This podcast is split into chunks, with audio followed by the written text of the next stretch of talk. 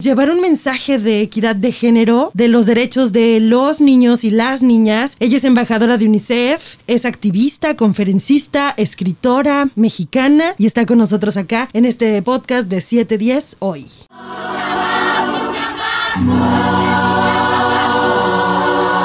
Yo soy Karina Torres, soy comunicadora, locutora y creo que tenemos que pasar de la empatía a la capacitación y a la acción. Soy Mari Carmen Lancaster, artista plástica, tapatía y mujer. Dedico mi trabajo a generar conciencia sobre la desigualdad de género y hoy cambio las brochas por el micrófono. Bienvenidos a 710, el podcast por Origen Radio. Con los derechos Bienvenidos a un nuevo episodio de esto que hemos llamado 710. ¿Cómo están? Yo soy Karina Torres. Hola, ¿qué tal? Yo soy Mari Carmen Lancaster. Bienvenidas, bienvenidos. Eh, estaremos hablando con una chica que impacta, ¿no? De pronto que a tan corta edad tengas ya tan conectado tu pasión, tu propósito y que además estés en función de ello, es decir, ejerciendo lo que más te gusta. Yo creo que muchas personas ni siquiera hemos encontrado tan claramente cuál es nuestro propósito en esta vida, o si ya lo encontramos, no fue a los ocho años. Así que hoy estoy muy contenta de tener a Fernanda González. Bienvenida, platícanos. Te encontramos por casualidad y afortunadamente pudimos dar contigo. Nos encanta tenerte aquí. Bienvenida, que este sea tu espacio para tener una charla a gustísimo. ¿Cómo ha sido para ti con tu profesión, que además tiene mucho que ver con el contacto y con ir eh, divulgando el mensaje por todos lados, hacer un stop? ¿O de verdad hiciste un stop o solamente transformaste las actividades? Claro, fíjate que ha sido esto algo que yo podría contestar en diversas secciones precisamente por el hecho de que en efecto es algo que yo ejerzo principalmente de forma presencial, evidentemente, ¿no? Eh, la verdad es que ha sido un choque emocional más que nada para mí porque creo que fue un año este en el que tenía muchísimos planes. Todos los años afortunadamente he tenido la oportunidad de desarrollarme bien y en este en concreto tenía muchísimas oportunidades, viajes, etcétera, que ahora sí que se tuvieron que posponer, digamos suspender para no decir cancelar y por supuesto que eso me pesó, pero fuera de ello pues yo sigo con esto sobre todo recordando que puedo seguir ejerciendo este tipo de actividades y en efecto no he dejado de estar activa en este sentido, ¿no? He tratado de llevar a cabo diversos webinarios, entrevistas, incluso me tocó hace poquito dar una conferencia eh, para Colombia desde un formato de avatars, ¿no? Entonces yo creo que se puede ejercer, sí, estuvo, estuvo muy chistoso. Entonces creo que definitivamente es esto, no desistir, seguir, decir, no, esto no me va a detener y al final seguir promocionando estos temas que al final de cuentas son tan importantes. Oye, platícanos quién eres. O sea,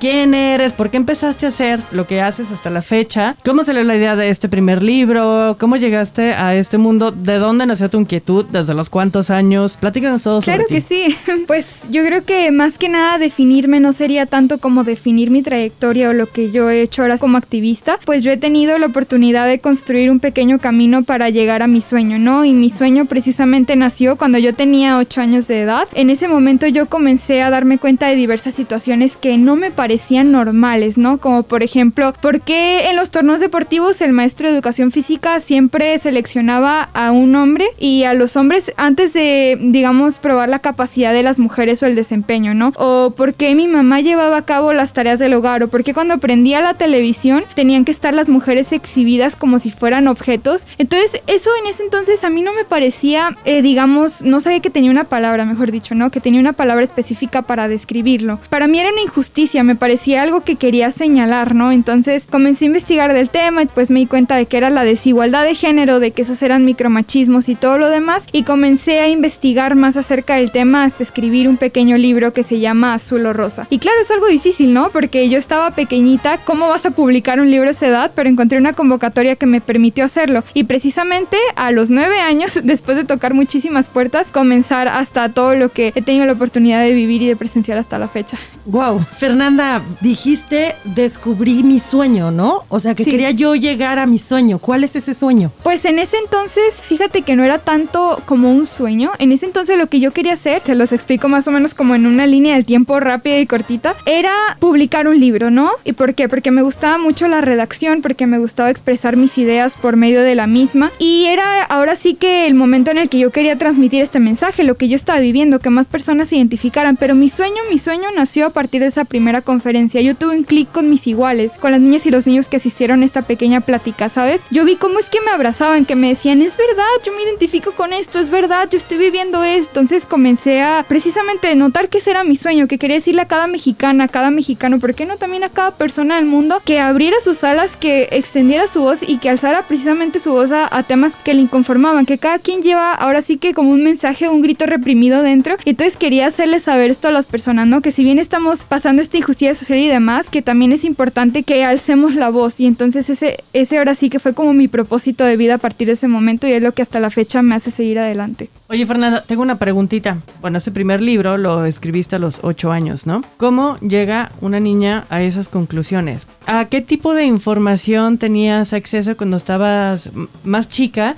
Como para empaparte de esa forma del tema, porque creo que una, una cosa como muy general es el opuesto, ¿no? O sea, muy poco acceso a información, pues de alguna forma crecemos poco informados, ¿no? Creo que en- el general nos sucede eso. ¿Qué, qué pasó contigo? Pues fue algo curioso, ¿no? Sobre todo porque en ese entonces yo tuve un camino difícil encontrando este tema. Ahorita la, afortunadamente el tema de la desigualdad de género que estamos viviendo es algo que suena muchísimo, es algo que ya encontramos de manera fácil, ¿no? Pero en ese entonces no, mucho menos era tomado o considerado como un tema para el desarrollo social, ¿no? Entonces, claro que tuve un problema y como ya les estaba platicando, pues al principio para mí ni siquiera sabía que tenía una palabra, para mí nada más eran una serie de injusticias, pues sobre todo de que le platicara a mi mamá y mi mamá me dijera, ¿sabes qué? Yo tengo una amiga que de hecho estudia esos temas, eh, le voy a platicar y que me instruyera ella, que me instruyeran otras mujeres, que me ayudaran, que, que me acompañaran precisamente en este camino y sobre todo yo también como tratar de tener acceso a esta información, me acerco mucho al tema. En concreto yo les quiero platicar que, que en ese entonces hubo una feminista, eh, wow, que hoy en día tiene un impacto increíble, que se llama Ana de Miguel, es de España, que precisamente por medio de algunas amigas de mamá llegó a mí contactándome para platicarme acerca de estos temas, digamos como desde un enfoque básico. Y fue increíble porque yo me di cuenta de que no estaba sola, de que había mujeres que también estaban luchando porque esta brecha se erradicara, ¿no? Y no nada más en la actualidad, que también han existido a lo largo de los años. Entonces, descubrir este tema ha sido increíble, ha sido algo que, que hasta la fecha me encanta. Eso que llaman tu propósito de vida, ¿crees que a esta edad tú ya lo tienes como muy claro? claro, es, es algo complejo, pero te voy a decir que sí, segura. Y te voy a decir que sí, porque he estado ya casi siete años de, de todo este camino, es decir, eh, ahora sí que casi la mitad de mi vida eh, ejerciendo todo esto y la verdad es que sigo con el mismo ímpetu y con las mismas ganas de seguir adelante. O sea, este ímpetu y esta conexión con tu propósito te ha llevado a plataformas bien importantes eh, a nivel global, ¿no? Ahora mismo tienes una serie que se llama El Poder de los Centennials, que es producida por el grupo Bancolombia, pero además que se transmite por Amazon Prime. Y también tienes ya tu propia charla TEDx, ¿no? A tus 16 ahorita. Ah, ya 16. Háblanos del poder de los Centennials. Háblanos de esta serie en la que participas. Y dime, ¿de qué manera podríamos realmente eh, hacer cumplir el concepto de equidad de género desde tu perspectiva? Claro, bueno, creo que esta, esta serie las y los invito a que la chequen porque realmente es un aprendizaje y yo creo que esta, esta pregunta última que hiciste se puede responder viendo este capítulo y yo por eso les quiero contar un poquito más. Esta fue una serie que precisamente grabé en Colombia junto a otros cinco centennials que están transformando el mundo. Centennials que, wow, por ejemplo, Karen Gerard que salió en el top 30 de Forbes de jóvenes poderosos. Centennials que están transformando el mundo en aspectos de la sostenibilidad. Esta serie las y los invito a que la chequen, no nada más porque habla acerca de temas de género. Yo tuve la fortuna de, de tomar este tema, pero habla acerca de diversos temas que giran en torno a la agenda de la ONU, precisamente de Objetivos de Desarrollo Sostenible 2030. Y pues yo hablo, reitero, acerca de cómo lograr, eh, digamos, un desarrollo social a favor de la sostenibilidad por medio de la equidad de género, de la igualdad de oportunidades y de derechos, pero también hablan acerca del medio ambiente, también hablan acerca de temas de desarrollo económico, ¿no? En mi caso yo me junto con Juan Carlos Mora, que es eh, precisamente el CEO del banco más sostenible del mundo, y entonces los confrontamos para ver cuáles son los resultados, eh, digamos, de que un centennial vaya y que les diga lo que está mal con su empresa, ¿no? En este caso yo fui y hablamos acerca de las cuotas de género que existían dentro de las empresas, eh, de esta empresa en particular, cuáles eran los cargos, cuáles son las ventajas de la participación equitativa de las mujeres dentro de la empresa y demás. Está increíble y bueno, para no hacerles más spoilers, en verdad que, que les invito a que chequen porque está buenísima. Qué padre, eso ya está, sí, está apuntadísima en, en mi lista de, de cosas que ver, sí o sí esta semana. Cuando hablas de sostenibilidad, dinos exactamente y para la audiencia, ¿a qué te refieres? Claro, cuando estamos hablando de sostenibilidad, estamos tratando diversos aspectos, en mi caso la sostenibilidad con base al desarrollo social, que es básicamente, digamos, como una serie de acciones que favorezcan eh, precisamente estar en un entorno sostenible, es decir, eh, llevar a cabo acciones para poder utilizar los recursos que hoy en día tenemos y que no se vean afectados en un futuro, ¿no? Que no tengan como, eh, digamos, este rebote negativo. Eh, en este caso, pues por supuesto que pudimos hablar acerca de cómo es que la participación de las mujeres, reitero, dentro de una empresa pueden favorecer a la sostenibilidad, cómo se, por ejemplo, aumenta la eficacia organizacional con esta paridad de oportunidades, cómo es que si existen 30 mil mujeres dentro de, de, esa, de esa empresa en Medellín, en el caso de que estuve yo participando, cómo es que nada más va a haber dos mujeres en la, en la junta directiva, ¿no? En, estos cargos eh, ejecutivos. Entonces eh, hablamos acerca de esto y precisamente de cómo es que lo podemos solucionar para tener un futuro más sostenible. ¿Qué has encontrado en este camino? ¿Vamos bien?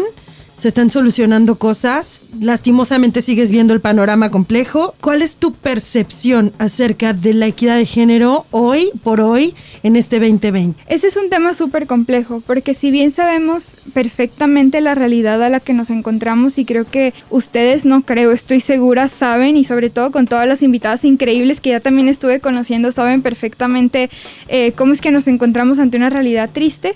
Sin embargo, yo creo que si eso es algo que ya bien sabemos y que ya podemos ver dentro de las cifras, trato de verlo ahora sí que el lado positivo y en lugar de, recordar ahora sí que, que, estamos ante cifras preocupantes, que estamos en una realidad preocupante, pensar más bien en cómo es que podemos transformarlo. Y para eso viene ahora sí que algo que yo he utilizado como eslogan casi y es precisamente hablar de que tengo la esperanza en trabajar en las actuales generaciones, en seguir promoviendo este tipo de mensajes específicamente dentro de este sector para, por supuesto, tener esperanza de que puede, puede haber un futuro mejor, de que podemos trabajar para conseguirlo, de que es posible hacerlo, de que no se va a lograr de un día para otro, pero que reitero, es posible, ¿no? Y, precisamente creo que ese es el panorama más que nada que yo he visto, algo que me hace feliz. ¿Cuál de tus tres libros, ahora que, que bueno, hablas de me hace feliz, cuál de tus tres libros te ha hecho más feliz? El libro Azul o Rosa, que lo escribiste cuando tenías ocho años, el de Atención, ya estoy en redes, que ese se me hace muy interesante interesante. O el tercero que es caminando juntos hacia la igualdad. Wow, esa es una pregunta difícil porque creo que todos me han hecho feliz. Todos han sido etapas de mi vida muy importantes. Azul o rosa porque fue el principio de todo. Como, como es que yo ahora recuerdo que tuve muchísima resiliencia ante ciertas situaciones que me tocó pasar cuando estaba tratando de salir adelante, de dar a conocer mi mensaje. En verdad que eso ahora sí que me hizo feliz, pero me hace feliz más ahora que supe que, que pude seguir adelante, ¿no? Y que ese fue como el principio de todo. Eh, por ejemplo, el libro Te enseño, estoy en la red lo escribí cuando estaba en una etapa muy importante de mi vida. Era cuando había ganado el Premio Nacional de la Juventud y creo que ese fue una plataforma no por ser un reconocimiento ni una medallita ni mucho menos, sino porque realmente pude comenzar a dar mi mensaje, pero ya a nivel internacional. O sea que ya me estaban llamando los medios y yo me sentía como muy escuchada y dije, ahora más que nunca es momento de aprovecharlo para dar a conocer este mensaje tan importante, ¿no? Y el último, finalmente, porque creo que Caminando Juntos hacia la Igualdad fue mi primer libro que digamos está más extenso, o sea, los demás son como un poco más de literatura infantil el otro ya estaba extenso, fue como más un análisis de lo que yo estaba viviendo y ese también me hace muy feliz porque poniéndolo en retrospectiva, por ejemplo, comparando Caminando Juntos hacia la Igualdad y Azul o Rosa, siento que este último refleja muchísimo todo lo que aprendí en el camino, ¿no? De que todo lo que había escuchado yo en las pláticas a las que había asistido acerca del tema, lo que había aprendido de la participación del público, entonces creo que esa sería como una pregunta imposible de responder. creo que todos tienen su parte y su lado muy muy especial para mí. Oye, platícanos un poquito más de esos premios. Tienes el Premio Nacional de la Juventud 2017, Premio Estatal de Jalisco en Derechos Humanos con Honoris Causa, también en el, en el 17, Premio Alma de Mujer 2018, Premio Hermina Galindo 2018 también, Alma de Mujer 2019. Platícanos de esos premios, ¿cómo llegaste? O sea, ¿cómo te hiciste famosa? Les digo, es que suena muy metafórico de pronto, pero fue realmente lo que yo sentí en ese momento de mi primera ¿no? Que quería luchar eh, por eso con todo mi corazón y que quería trabajarlo, ¿no? Y realmente estos reconocimientos, por ejemplo, también recientemente tuve el gran honor de que se me homenajeara con un mural en las águilas en el centro administrativo de Zapopan. Y entonces todas esas cosas que han llegado ahora sí que solas,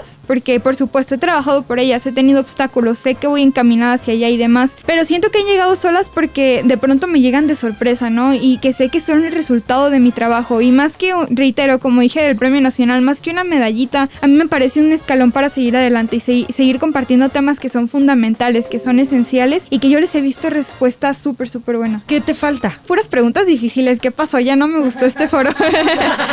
eh, yo cuando estaba pequeñita, cuando di mi primera conferencia, llegué a Guadalajara y me invitaban a participar en una entrevista en un periódico, ¿no? Y después me decían, eh, ven a la Universidad de Guadalajara, te vamos a poner a dar unos cursos, ¿no?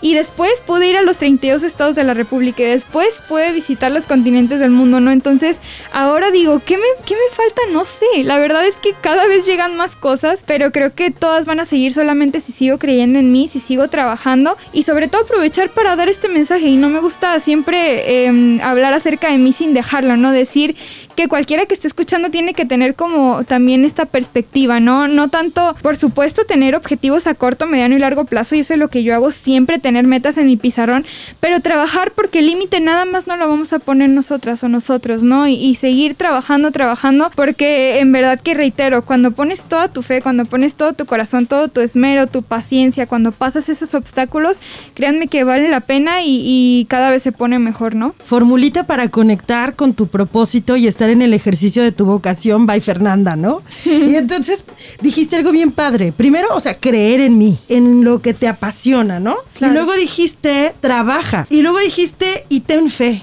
Sí, claro. O sea, creer, trabajar y tener fe. ¿Crees que son, Sí. son aspectos importantes para poder conectar con tu propósito y con tu sueño de vida? Sí, yo creo que saber que el mejor entrenador de vida vamos a ser nosotros y las cosas no van a llegar solas, ¿no? Todo lo que quieres está ahí afuera esperando a que lo hagas. Todo lo que quieres también te quiere a ti, pero hay que tomar medidas y acciones para poder lograrlo. Y creo que esto es algo clave eh, porque, mm, por ejemplo, en mi caso, mi inspiración llegó afortunadamente desafortunadamente en forma de una injusticia social, pero es buscar qué es lo que te motiva, cuál es tu talento, ¿no? A lo mejor a ti te motiva tu familia, a lo mejor tu talento es pintar o también es dar conferencias, ¿no? Que se trata de buscarlo y precisamente de saber esto y de saber que todo lo que nos rodea está creado para nosotros y en el momento en el que queramos transformarlo somos capaces de hacerlo, ¿no?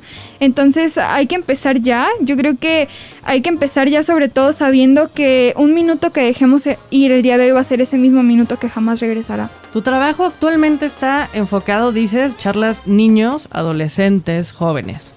Hoy tienes a dos adultas educándose también. Va a llegar algún punto en el que, conforme vayas creciendo, tu, eh, tu público va a cambiar también. Mira, creo que de pronto se confundió un poquito este mensaje. Lo que yo mencionaba es que me encanta trabajar con las actuales generaciones porque veo en ellas y ellos un potencial de cambio increíble y sobre todo de absorción de temas, ¿no? Pero he tenido la oportunidad de platicar con todo tipo de personas. Es, es más, mi mamá seguramente va a estar escuchando esto al rato. Ella sabe que me ha tocado ir literalmente desde primarias hasta asilos. O sea, he tocado temas, por ejemplo, con empresarios, ángeles inversionistas, eh, el equipo, por ejemplo, de Spotify, de Rappi, de la logística de Walmart. Eh, he tenido la oportunidad de tocar temas con todo tipo de públicos. Claro, ha sido algo que yo ahora sí que un poquito más difícil, reitero, por eso me gusta hablar con niñas, niños y adolescentes, aunque también llevo a cabo este tipo de foros, porque hay una diferencia entre arrancar una plantita y entre desterrar las raíces de un árbol, ¿no? Y es eso lo que pasa de pronto con los adultos. Pero es posible, es posible totalmente. Me han dicho, Fer, no puedo creer cómo es que yo le decía a mi hijo, no estés jugando con muñecas, ¿cómo vas a agarrar las muñecas de tu hermana? No, no, de verdad que ahorita se me vienen tantas anécdotas a la mente que, que tenemos que hacer otro programa para platicarles. Por supuesto que es difícil, pero es posible y también es un público que me encanta. La verdad es que este tema es para todas y para todos. El, el, perfil de invitadas que hemos tenido aquí, hemos hablado de estas dos vertientes, de la importancia de la educación de las niñas y los niños para que crezcan sin necesidad de después pasar vida adulta intentando deconstruirse, o sea, la importancia de educar a las niñas y a los niños, pero también, pues, la importancia del acceso a la información que desgraciadamente es justo en esto, en, en el en proceso de, de construirnos como personas, Y bueno, en este, en este podcast, pues sí, muy centrado, muy enfocado este, hacia el tema de, eh, de feminismo y, y, machismo, ¿no? Este, entonces, se, me parece muy interesante que, que, tu chamba pues también vaya hacia los dos lados, porque es muy interesante que, que venga una, una joven, muy joven, a decirles a, a, los papás cómo ser una buena chamba de papás, ¿no? Y eso está padrísimo, porque transgeneracionalmente no, eso no se valía, no se valía, porque si tú eres el papá, tú eres el adulto y, y tú sabes y, y, tus hijos no te van a decir qué hacer o cómo hacerlo. Y entonces está padre que en este momento o en este preciso momento histórico, esta este, retroalimentación como transgeneracional sí tenga lugar y sí tenga espacios donde pueda suceder y además pues que sea bien recibido y por eso pues yo te felicito muchísimo porque tu Muchas mensaje gracias. es recibido, es escuchado, es tomado, es apropiado y pues al final estás sí, estás, estás chambeando, pero realmente haciendo chamba por, por construir situaciones diferentes para los que vengan después de nosotros, ¿no? Sí, muchísimas gracias. Y es total. Por ejemplo, yo te cuento rápido que una vez me sucedió eh, tener la oportunidad de visitar eh, una comunidad eh, indígena. Estuvimos platicando ahí con algunas personas y, y, estamos hablando de que condiciones no nada más de edad, de que eran adultos, de que era una brecha, por supuesto, increíble porque ellos eran, ya reitero, padres y madres de familia, adultos, sino que también estaban en una comunidad en la que estaban muy alejados de, de ese tipo de información, ¿no?